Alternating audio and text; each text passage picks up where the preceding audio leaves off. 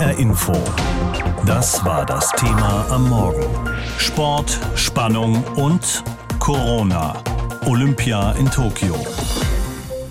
Die ersten Wettbewerbe sind ja schon gelaufen. Die deutschen Fußballer haben schon ihr Auftaktspiel verloren gegen Brasilien. Aber erst heute werden die Olympischen Sommerspiele in Tokio offiziell eröffnet. Nun also mit einem Jahr Verspätung die offizielle Eröffnung der Olympischen Spiele. Martin Roschitz ist für uns mit dabei in Japan. Ich habe vorhin mit ihm sprechen können über die Eröffnungsfeier, die heute ansteht, ab 13 Uhr. Und ich habe ihn gefragt, was dürfen wir denn da heute erwarten? Ja, die Details sind streng geheim. Ich kann aber etwas verraten. Wer jetzt keine vier Stunden Zeit hat heute Mittag, das werden die wenigsten sein, vermutlich.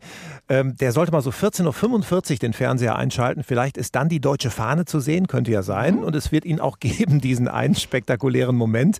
Und der wird neben den weitgehend leeren Rängen im Olympiastadion als das Bild dieser Eröffnung auch stehen bleiben. Was das ist, bleibt wie gesagt, geheim. Vielleicht hat es was mit John Lennon und Yoko Ono zu tun, könnte ja sein. Da würde ich um kurz vor 16 Uhr noch mal genauer hinsehen. Du sprichst in Rätseln. Großes Mysterium ist ja auch immer, wer ist der Letzte mit der Fackel in der Hand? Wer entzündet das olympische Feuer? Ich weiß nicht, ob du da gerade Hinweise gegeben hast. Was sagen denn die Gerüchte? Ja, da gibt es einige Gerüchte, aber das ist tatsächlich das streng gehütetste Geheimnis in ganz Tokio im Moment. Und das ist ja immer so bei den Olympischen Spielen, äh, der große Moment, wer entzündet das Feuer ist sowas äh, Spektakuläres, wie wir es damals erlebt haben mit Muhammad Ali, das wird es sicherlich hier nicht geben. Insgesamt darf man keine internationalen Stars erwarten. Bombastisch wird diese Feier nicht, weil den Japanern im Moment auch nicht so zum Feiern zumute ist wegen Corona. Wenn da jetzt auch ein bisschen Betrieb schon vor dieser Eröffnung war, sportlich gesehen, mit dem äh, Entzünden der Flamme geht es dann richtig los. Was dürfen wir denn vom deutschen Team erwarten in Tokio? 17 Mal Gold waren es vor fünf Jahren in Rio, 42 Medaillen insgesamt. Der DOSB hat nur gesagt, wir wollen, dass alle wieder gesund nach Hause kommen. Insgeheim hofft man natürlich darauf, vielleicht sogar noch ein oder zwei Goldmedaillen mehr zu holen als in Rio. Das halte ich für möglich. Die Reiterinnen und Reiter sind eine sichere Goldbank, Dressur und Vielseitigkeit. Ab Dienstag äh, wird es dann äh, um diese Medaillen gehen. Isabel Wert, Michael Jung, genauso wie die Ruderer. Der legendäre Deutschland-Achter Oliver Zeitler einer, den haben wir heute Morgen schon hier gesehen. Im Vorlauf hat sich ganz souverän qualifiziert fürs Viertelfinale. Florian Wellbrock, großer Hoffnungsträger bei den Schwimmern. Tennisprofi Alexander Zverev hat heute nochmal gesagt, ich will Gold holen. Auch wenn Novak Djokovic hier antritt, der Dominator. Und in der Leichtathletik hat Deutschland einen Dominator mit Johannes Vetter der eigentlich sich nur selbst schlagen kann. Der wirft regelmäßig den Speer über 90 Meter. Das sollte eigentlich klappen. Aus Hessen sind ja auch einige Athleten und Athletinnen dabei. Hast du da den Überblick? Wem traust du da am ehesten eine Medaille zu? Das ist ganz schwer zu sagen, weil natürlich 430 Athletinnen und Athleten insgesamt dabei sind. Und wenn man das nach Bundesland sozusagen immer unterteilt, muss man das ganz genau sich immer anschauen, wer derjenige ist, der für den Tag dann immer auch die besten Chancen hat. Äh, da müssen wir dann ins Detail tatsächlich nochmal gehen. Es sind Spiele unter Pandemiebedingungen, deshalb ja auch heute bei der Eröffnungsfeier so gut wie keine Zuschauer, bis auf etwa 1000 geladene Gäste. Und es gab jetzt, wie auch schon vermutet wurde und erwartet und befürchtet, die ersten Corona-Fälle unter den Athleten. Wie wird das aufgenommen? Naja, bisher sind 106 Corona-Fälle im Zusammenhang mit Olympia registriert worden. Heute wieder 19 Fälle, darunter drei Athleten, die nicht aus Japan kommen. Die Sieben-Tage-Inzidenz in Tokio liegt bei knapp 70. Die Zahlen steigen und steigen. Das aber noch unabhängig von Olympia. Das Virus ist natürlich schon vor den Olympiateilnehmern eingereist nach Japan. Die Japaner wollen diese Spiele nicht, das muss man ganz klar so sagen. Gut drei Viertel der Japaner lehnen die Austragung von Olympia ab. Hier hat man große Angst vor dem Virus. Warum? Weil nur 20 Prozent der Japaner durchgeimpft sind. Und trotzdem sind sie höflich und werden auch gute Gastgeber sein. Da bin ich mir ganz sicher. Heute geht's ja offiziell los. 17 Goldmedaillen hat das deutsche Team bei den letzten Olympischen Sommerspielen in Rio geholt. Jetzt gucken wir mal, wie viel es diesmal werden. Tim Brockmeier hat geschaut, wo sich die deutschen Olympioniken die größten Chancen auf Gold ausrechnen und auch, wie diese Medaillen denn diesmal aussehen. Ein Zentimeter dick, circa 600 Gramm schwer, bedruckt mit den olympischen Ringen und der Siegesgöttin Nike. Die olympischen Medaillen von Tokio. Gold!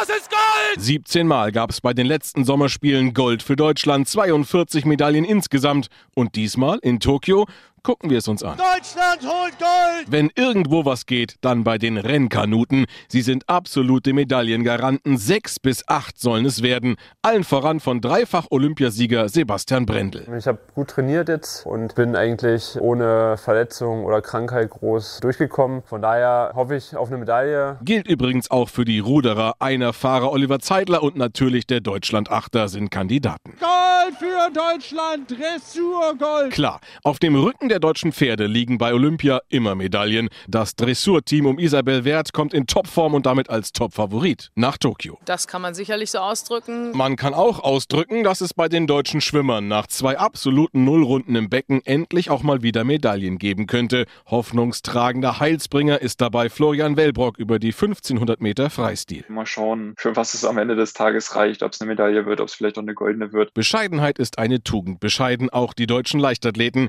Kommen sie doch auch mit einem kleinen, aber dafür feinen Team nach Tokio. Weitspringerin Malaika Mihambo ist Hoffnungsträgerin. Ich weiß, dass ich alles in den Beinen habe. Sperrwerfer Johannes Vetter ist Top, Top, Top Favorit. Das Ziel ist Gold, ganz klar. Zu achten gilt es außerdem auf die Sportschützen, die Hockeyteams, die Wasserspringer und Tennisass Alexander Zverev. Ich hoffe natürlich, dass ich für Deutschland äh, Medaillen irgendwie gewinnen kann. Medaillen, Mehrzahl, Einzel, Doppel, Mix. Zverev hat in Tokio offenbar was vor. Das ist Gold! Gold für Deutschland! Ein Zentimeter dick, 600 Gramm schwer und übrigens überwiegend aus Elektroschrott bestehend. Die olympischen Medaillen von Tokio. HR Info. Das war das Thema am Morgen. Sport, Spannung und Corona. Olympia in Tokio. Ab heute müssen wir ein bisschen unsere innere Uhr umstellen, denn wir sind es ja eher gewohnt, dass große Sportereignisse den ganzen Tag über stattfinden, mit den Höhepunkten am Abend. Dieses Mal wird das anders sein. Da geht das schon mitten in der Nacht los, bis in den frühen Nachmittag hinein. Liegt einfach an der Zeitverschiebung gegenüber Japan. So kommt es, dass die Eröffnungsfeier der Olympischen Spiele heute am frühen Nachmittag stattfinden wird. Mit dabei ist dann auch Carla Borger, 32 Jahre alt, Beachvolleyballerin aus Hessen. Geboren ist sie in Heppenheim, aufgewachsen in Darmstadt und sie nimmt mit ihrer Teampartnerin Julia Sude teil an den Wettbewerben in Tokio. Darüber habe ich mit ihr gesprochen. Frau Borger, die Vorbereitung auf diese Spiele war schon anders als gewohnt, weil viele andere Turniere ausgefallen sind, wegen Corona natürlich. Auch Olympia wird anders sein als die Sommerspiele 2016, an denen Sie teilgenommen hatten. Wie erleben Sie denn im Moment die Stimmung in Tokio? Ja, äh, bis jetzt eigentlich ist alles, ja, normal kann man ja nicht sagen. Es ist ungewohnt, es ist natürlich schön, unter allen Athleten zu sein und wir freuen uns natürlich hier ein Teil davon zu sein und auch besonders im deutschen Team merkt man dann doch, dass die Vorfreude groß ist, dass alle sich freuen auch zu sehen. Man hält natürlich Abstand, man trägt seine Maske durchgehend, man hat ganz viele Vorschriften und natürlich auch die Spucktests, die wir jeden Morgen absolvieren. Und ja, es fühlt sich einigermaßen normal an. Wir sind aber dennoch sehr, sehr vorsichtig. In der Mensa ist im Moment sehr viel Betrieb. Wir halten immer Abstand. Es ist so, dass jetzt ja eben auch schon einige positive Fälle gab, eben auch beim Beachvolleyball, sodass wir eben auch nochmal auch selber uns angewiesen haben, einfach noch vorsichtiger zu sein mhm. und halt wirklich auch mit den anderen Nationen einfach gar keinen Kontakt zu haben. Also wir versuchen uns zu schützen. Wir haben beispielsweise auch einen Kraftraum hier im Teamhaus im Keller, was es super angenehm macht, weil der ganz große Kraftraum, da sind natürlich alle Nationen und es halten sich auch nicht ganz alle dran, die Maske zu tragen, äh, sodass wir so auch ein bisschen uns sicherer fühlen, einfach in unserem Kraftraum unten. Und das finden alle Athleten sowas von genial. Und, äh, also es trägt dann doch ein bisschen auch zur Beruhigung wahrscheinlich bei der Lage, ja. Ähm, De definitiv, ja. Sie werden ja auch mit der Situation konfrontiert sein, dass es an den Wettkampfstätten keine Zuschauerinnen und Zuschauer geben wird. Mhm. Welchen Einfluss hat das auf Sie? Das werden wir dann in ein paar Tagen sehen, was halt super schade ist. Also wir fahren ja auch an 3x3 vorbei, wir fahren an der Strecke bei den Skateboardern vorbei, wir fahren ähm, bei den BMXern vorbei und dieses Stadion, auch das Tennisstadion, das sieht, das sieht so schön aus. Auch hm. bei uns sind echt ganz, ganz tolle Stadien und mir tut es einfach in der Seele weh, zu wissen, dass sich äh, die Japaner selber so auf diese Spiele gefreut hatten, bis vor ein paar Jahren eben noch. Hm. Und ähm, ich genau weiß, dass sie damals, wenn das eben letztes Jahr stattgefunden hätte, unter normalen Bedingungen, ähm, wirklich da die Stadien so voll gewesen wären und jetzt irgendwie äh, sich selber die Leute gar nicht so drauf freuen und eben auch keine Zuschauer erlaubt sind. Das macht unendlich traurig. Ähm, Macht das ja, auch schwieriger beim Wettbewerb, denn da wird ja immer wieder erzählt, dass gerade so diese Stimmung von der Tribüne und auch die Fans, die einen anfeuern, dass das ja. einen schon auch pushen kann und das fehlt ja dann. Da, das wird komplett fehlen. Einen kleinen Vorteil, den wir natürlich haben, wir hatten ja jetzt schon etliche Wettkämpfe, ähm, auch in Deutschland, wo eben kein Publikum war, wo wir eben wussten, online gucken sehr viele Menschen zu, hm. aber eben nicht live. Somit sind wir so, kennen wir es ja gerade gar nicht anders. Das ist ja für uns Normalität. Ähm, es tut natürlich zu äh, weh, wenn man eben Rio kennt, jetzt die Olympischen Spiele, wo ja sehr viele Zuschauer waren und eben hier vor Ort einfach ähm, kein Mensch sitzen wird. So, wir wurden beruhigt, es werden ja Offizielle dort sitzen und es werden auch einige aus der Presse da sitzen, aber die werden natürlich auch äh, vereinzelt mal anfeuern, aber niemals natürlich so, ein äh, so eine Stimmung kreieren können, wie, wie wir es normalerweise kennen. Ja, und die Reporter müssen sich ja auch zurückhalten. Das wäre ja auch genau. unfair, wenn sie die anfeuern würden. Jetzt haben Sie 2016 in Rio Platz 9 erreicht, damals bei den Olympischen Spielen. Was ist denn Ihr Ziel für dieses Mal? Ich finde das immer so ganz schwer. Also äh, das ja so, das macht es ja gerade auch spannend, ne? Diese Corona-Zeit, keiner hatte jetzt so wirklich, man hatte zwar Wettkämpfe, aber also es geht immer im Wettkampf um was, aber ähm, so Olympia, Weltmeisterschaften und so, da geht es ja wirklich dann um die Wurst. Und ähm, so, das hatten wir ganz lange auch nicht, also so alle Athleten ja eigentlich. Ähm, und das finde ich macht es ähm, nochmal so spannend, dann, ähm, weil einfach alles passieren kann. Also es gibt Leute, die werden vielleicht gar nicht damit zurechtkommen, dass eben keine Zuschauer da sind. Es, äh, die Bedingungen hier sind natürlich enorm heiß. Es ist unglaublich feuchtes Wetter und es ist sehr anstrengend, also besonders für die Outdoor-Sportarten. Mhm. So, das ähm, macht es einfach nochmal ganz spannend. So, ich weiß selber, dass ich meiner Partnerin äh, so eine gefühlt so Asienspielerin bin, also alle China-Turniere, alle äh, japanischen Turniere und alle die Turniere, die so eher im Osten äh, der Welt waren, haben wir bis jetzt immer sehr gut gespielt. Deshalb bin ich sehr positiv gestimmt. Und äh, wir hatten letztes Jahr noch einen Trainerwechsel, haben die Zeit nochmal genutzt, dieses eine extra Jahr, um uns eben noch besser aufzustellen und einfach noch an äh, akribischer an Sachen zu arbeiten. Aber Sie haben so, sich jetzt nicht das Ziel gesetzt, ich will unbedingt die Bronzemedaille oder die Silbermedaille oder vielleicht auch die goldene. Ich meine, sowas kann man sich ja als Ziel setzen. Ja, de definitiv. Ich finde es trotzdem schwer, weil wir wissen, es ist ähm, ein gut besetztes Feld und ich weiß, dass wenn wir die neu erlernten Techniken beziehungsweise die Taktiken umsetzen, dass wir selber voll landen können. Hm. Wir müssen es halt an dem Tag an, abrufen, beziehungsweise an den Tagen. So ähm, Beachvolleyball, ähm, es ist theoretisch alles möglich. Und ähm, ich witter so ein bisschen die Chance, dass wir diesen Lauf äh, jetzt in den letzten Jahren, so in dieser Saison auch noch nicht hatten. So und ich finde, ähm, wir hätten es äh, verdient, weil wir einfach sehr viel auch äh, aus unserer Komfortzone rausgegangen sind, äh, eben mit Trainerwechsel und eben nochmal wirklich von Grund auf nochmal an ganz, ganz vielen Sachen gefeilt haben. Mhm. Und ähm, bin selber gespannt, wie weit wir kommen. Und selbstverständlich, wenn man irgendwo dran teilnimmt, dann möchte man noch weit vorne landen. Ja, und da spielt natürlich auch das Ganze drumherum und die Atmosphäre eine Rolle. Sie haben das vorhin schon gesagt, die Japaner haben sich lange sehr gefreut auf diese Spiele. Was wir jetzt aber so hören, auch in den Berichten unserer Korrespondentinnen und Korrespondenten, ist so eine gewisse Ernüchterung oder Lethargie, dass eigentlich kaum mehr jemand Lust hat auf diese Spiele. Haben Sie das auch zu spüren bekommen, dass sich da was geändert hat? Wir sind abgeschottet. Also wir sind mhm. am Flughafen ganz, ganz nett empfangen worden. Ähm, die haben gewunken, die haben uns geholfen und also ähm, wir sind ja hier quasi wirklich nur im Dorf. Wir befinden uns im Dorf und fahren zur Trainingsstätte, zur Wettkampfstätte und das war es auch so. Also wir haben zu den Japanern selber, zur Bevölkerung keinen Kontakt, außer zu den Volunteers, die eben bei in der Mensa helfen, die hier überall verteilt sind. So, die sind unglaublich nett und ähm, generell das japanische Volk ist ja ein sehr, sehr nettes. Ähm, und wir bekommen das nicht mit. So, ähm, ich lese es in den Berichten und ich weiß, wie die Stimmung draußen ist. Ähm, wir selber bekommen das hier drin aber gar nicht zu spüren. Sagt Carla Borger, deutsche Beachvolleyballspielerin, geboren in Heppenheim, aufgewachsen in Darmstadt und jetzt bei den Olympischen Spielen in Tokio. Frau Borger, ich glaube, im Sinne aller Hessinnen und Hessen dürfen wir Ihnen sagen, viel Erfolg und wir drücken Ihnen die Daumen Dankeschön. für diese Wettbewerbe. Vielen, vielen Dank. Liebe Grüße nach Hause. Das Gespräch haben wir vor der Sendung aufgezeichnet. Olympische Spiele sind für den Gastgeber, also in diesem Fall für Japan, auch immer eine perfekte Gelegenheit, das eigene Land dem Rest der Welt von der besten Seite zu zeigen. Beginnt schon bei der Eröffnungsfeier. Eine bunte Schau mit Traditionen, mit viel Pathos und auch eine Bühne, um die eigene Kultur vorzustellen. So kommt es, dass heute natürlich Japans Kaiser die Olympischen Spiele in Tokio eröffnen wird. Dann allerdings wird ein Mann mit eher gemischten Gefühlen auf dieses Ereignis schauen. Im karierten Hemd und mit kleinem Sonnenhut steht Kohei Jinno vor dem neu gebauten Olympiastadion im zentralen Stadtteil Shinjuku. Der 87-Jährige geht langsam über die Straße zum Olympiamuseum. Er bleibt vor einem Baum stehen, berührt den Stamm und guckt nachdenklich. Jetzt, wo ich hier stehe, bin ich überrascht, wie sich die ganze Gegend verändert hat. Die Gebäude, alles sieht so anders aus. Gino kennt die Gegend wie seine Westentasche. Er ist in der Gegend geboren und mit seinen acht Brüdern aufgewachsen. Nach dem Zweiten Weltkrieg blieb er hier, eröffnete ein kleines Tabakgeschäft bis Anfang der 60er Jahre.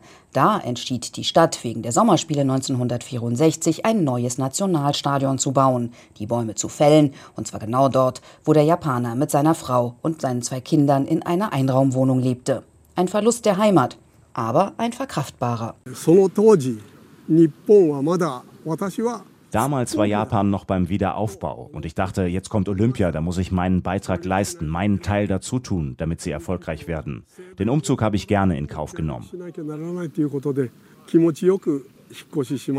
Weil Heimat eben doch Heimat bleibt, zog er schon ein Jahr nach den Spielen wieder in die Gegend zurück und eröffnete wieder einen kleinen Tabakladen. 50 Jahre lang. Doch dann gewinnt Tokio erneut den Zuschlag für Olympia. Ein neues Stadion muss her, die ganze Gegend schick gemacht werden. Für Gino und seine Frau heißt das, sie verlieren wieder ihr Zuhause und mit ihnen rund 200 meist ältere Menschen.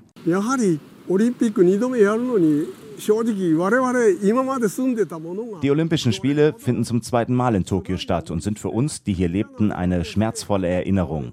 Warum konnte die Stadt Tokio nicht ein bisschen mehr Mitgefühl zeigen?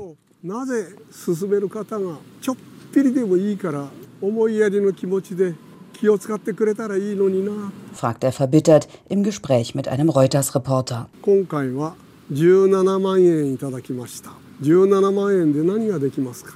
Ich habe damals etwa 170.000 Yen erhalten. Was kann man damit schon anfangen? Das ist lachhaft. Der Umzug kostete rund eine Million Yen.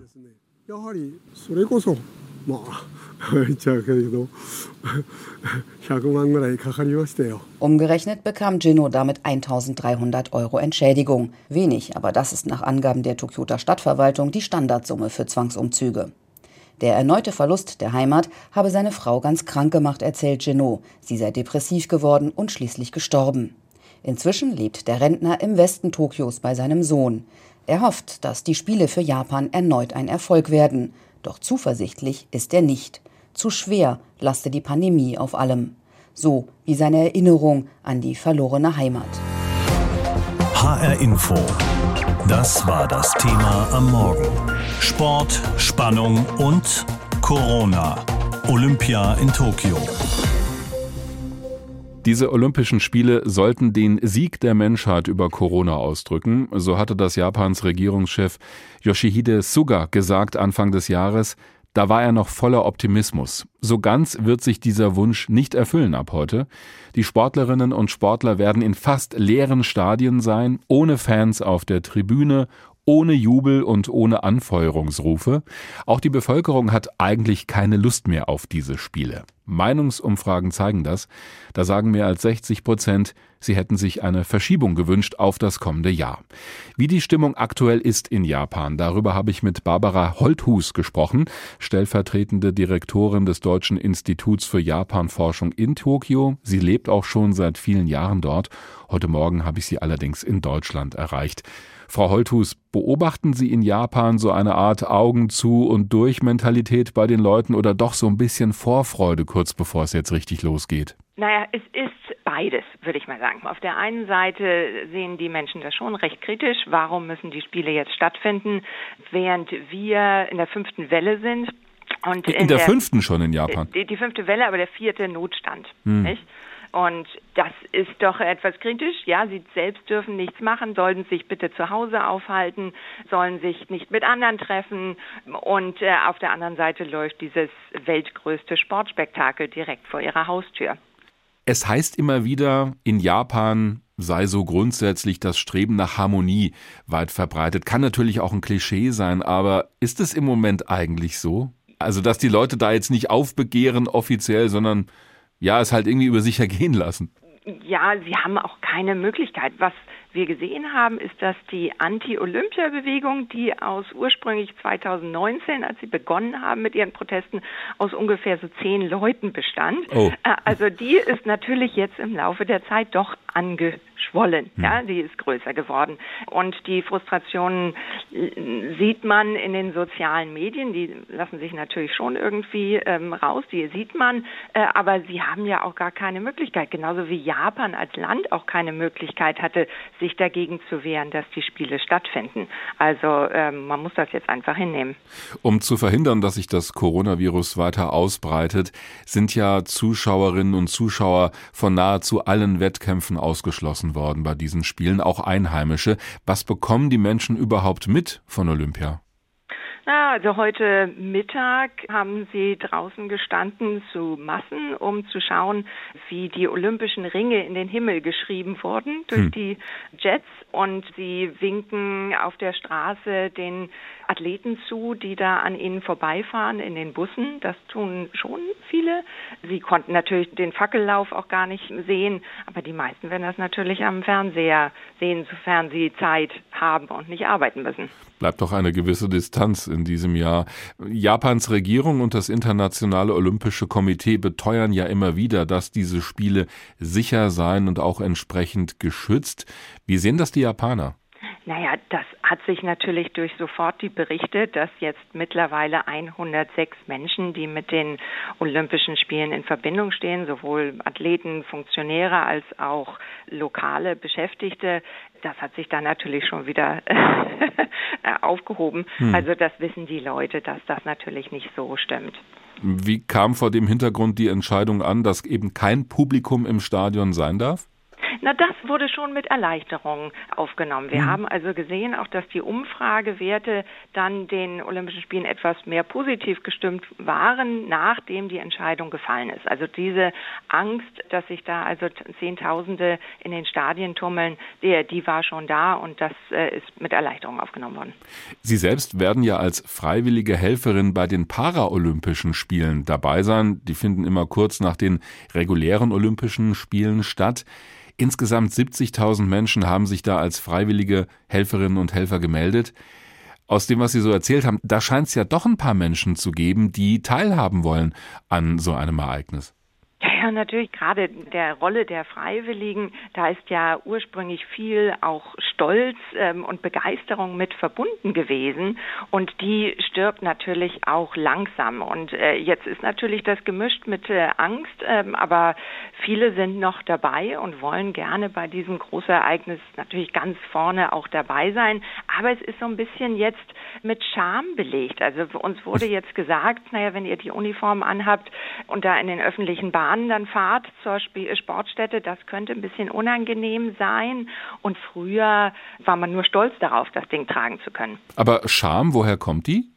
Naja, man weiß ob der Opposition der japanischen Bevölkerung. Und wenn man dann vielleicht angemöbelt wird, hey, du bist also eine Freiwillige und ich mag die Olympischen Spiele nicht und hier, die sollen mal eigentlich nicht stattfinden, das ist natürlich unangenehm. Und da kommen wir wieder zu diesem Harmoniestreben dazu, nicht? Man will da nicht unbedingt auffallen. Wenn Zuschauer dabei sind und die Athleten anfeuern, dann läuft so mancher erst zur wirklichen Bestform auf. Das lässt jetzt wenig Hoffnung auf Rekorde aufkommen bei diesen Olympischen Sommerspielen, die ja ohne Zuschauer in den Stadien stattfinden. Aber vielleicht reicht es den Athleten ja auch, dass die Kameras dabei sind. Nur mit der Stimmung wird es schon schwierig, denn so ohne Zuschauer ist das doch eher eine Atmosphäre wie im Training. Braucht Leistung eine gute bzw. eine bestimmte Stimmung? Lars Becker ist dieser Frage nachgegangen und schaut da auch nochmal zurück bis nach Rio. Rio 2016 Eröffnungsfeier. Einzug des Gastgeberteams ins volle Olympiastadion. Ein Fest, eine Party, strahlende Gesichter, pure Freude, Leichtigkeit. Tokio wird anders, ganz anders. Eine Eröffnungsfeier ohne Zuschauer, ohne Atmosphäre, mit Applaus vom Band. Die letzten Handwerksarbeiten, die letzten Vorbereitungen. Das Olympiastadion von Tokio ist ein wunderschöner Bau. Der ovale Körper genauso wie die beeindruckende Dachkonstruktion teilweise mit Holz gebaut. die Außenfassade begrünt. Architektur in Japan ist ja auch etwas, was relativ schön ist und das wurde natürlich in jahrelanger Konstruktion alles gebaut und da hat man sich natürlich viel überlegt, wie man das schön machen kann, damit es auch anziehend ist. Sagt die in Deutschland lebende gebürtige Tokioterin Natsumi Ando. Auch die Leichtathletikwettbewerbe werden in dem 60.000 Zuschauer fassenden Schmuckstück vor leeren Rängen stattfinden müssen. Tristesse statt Euphorie und Gänsehautmomenten. Braucht Leistung Stimmung? Johannes Vetter, Deutschlands Goldhoffnung im Speerwerfen, hat sich davon freigemacht. Wir sind, glaube ich, alle professionell genug, ähm, um damit auch umzugehen. Wir kennen das jetzt äh, schon fast ein, anderthalb Jahre und wir haben einfach Bock drauf. Wir wollen da einfach performen. Auch NBA-Profi Moritz Wagner vermisst die elektrisierende Atmosphäre in vollbesetzten Basketballarenen, will sich die Freude an der unerwarteten, im letzten Moment realisierten Olympiateilnahme aber auf gar keinen Fall nehmen lassen. Für mich persönlich wäre es irgendwie schade, wenn ich mir jetzt die, diese ganzen negativen Gedanken mache. Das würde es irgendwie für mich diese, diese Erfahrung äh, irgendwie nicht so schön machen. Deswegen bin ich ganz ehrlich, äh, ich gehe da mit einem Lächeln rein und hoffentlich auch wieder raus. Für Wasserspringer Patrick Hausting sind Olympische Spiele nahezu die einzige Gelegenheit, seine Künste vor großer Kulisse zu zelebrieren. Egal. Das ist einfach nicht wichtig. Wir sind da, um unseren Wettkampf zu machen und Olympische Spiele einfach sportlich durchzuziehen. Und Speerwerfer Johannes Vetter ist glücklich und erleichtert, dass er überhaupt diesen olympischen Wettkampf absolvieren darf. Einfach eine riesengroße Dankbarkeit, äh, die mir Athleten da einfach verspüren können. Letztes Jahr wurden sie nur verschoben, jetzt finden sie statt und ich glaube, da können wir uns einfach froh sein, rein aus der sportlichen Perspektive gesehen. Die traurigen Geisterspiele von Tokio. Leistung braucht nicht zwingend Stimmung.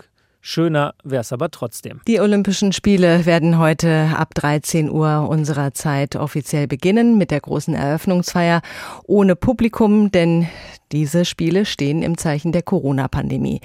Kaum etwas scheint wie sonst bei diesen Spielen. Normalerweise wäre schon viel über Doping gesprochen worden. Doch auch dieses Thema gerät gerade wegen Diskussionen rund um Corona in den Hintergrund.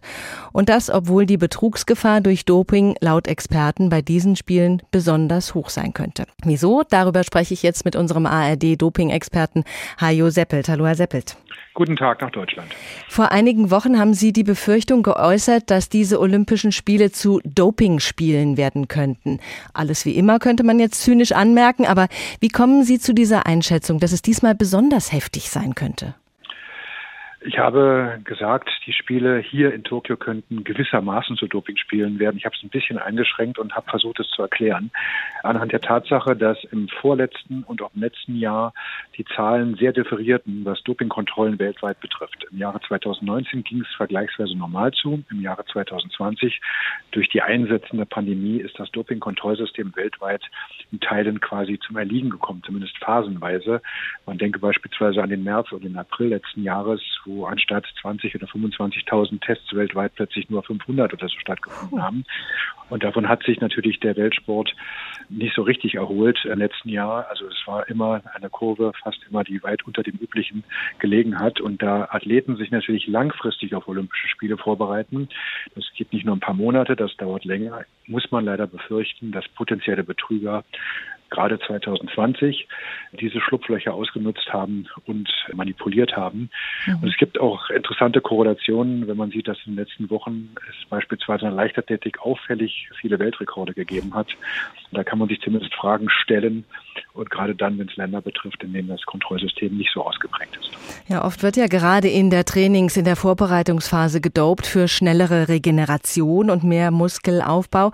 Jetzt wird es natürlich Dopingkontrollen während der Wettkämpfe in Tokio geben. Was kann man denn dann während der Wettbewerbe überhaupt noch feststellen? Ich sage immer, wer bei Olympia oder bei großen Wettkämpfen dopt, der muss wirklich mit dem Klammerbeutel gepudert sein. Das ist ungefähr so, als wenn man besoffen am Polizeirevier vorbeifährt oder an Polizisten die rote Ampel passiert. Also das sollte man vielleicht nicht machen. Insofern ist es auch meistens so, dass auch wenn man eben von dem Doping-Einfluss bei Leistungen bei Olympischen Spielen ausgehen muss, das hatte ich ja eben skizziert, es nicht so ist, dass bei Olympia selber das Doping in großem Maße stattfindet, denn es gibt halt Dopingkontrollen. Das Netz ist deutlich enger als bei den sogenannten Out-of-Competition-Tests, also bei dem Training-Test. Es werden hier rund 5000 Kontrollen stattfinden, zum ersten Mal unter der Ägide der internationalen unabhängigen Testagentur ETA. Und was dann am Ende gefunden wird, wird man sehen. Aber wenn man sich das mal anschaut in den letzten Jahren, dann sind immer zum Ende Olympische Spiele gerade mal eine Handvoll Athleten erwischt worden. Aber vielleicht eins noch am Ende. Es gibt Nachtests Jahre später und da kann noch eine Menge rauskommen, dann mit neuen Nachweismethoden, die es zum Zeitpunkt des Spiele noch nicht gegeben hat. Mhm.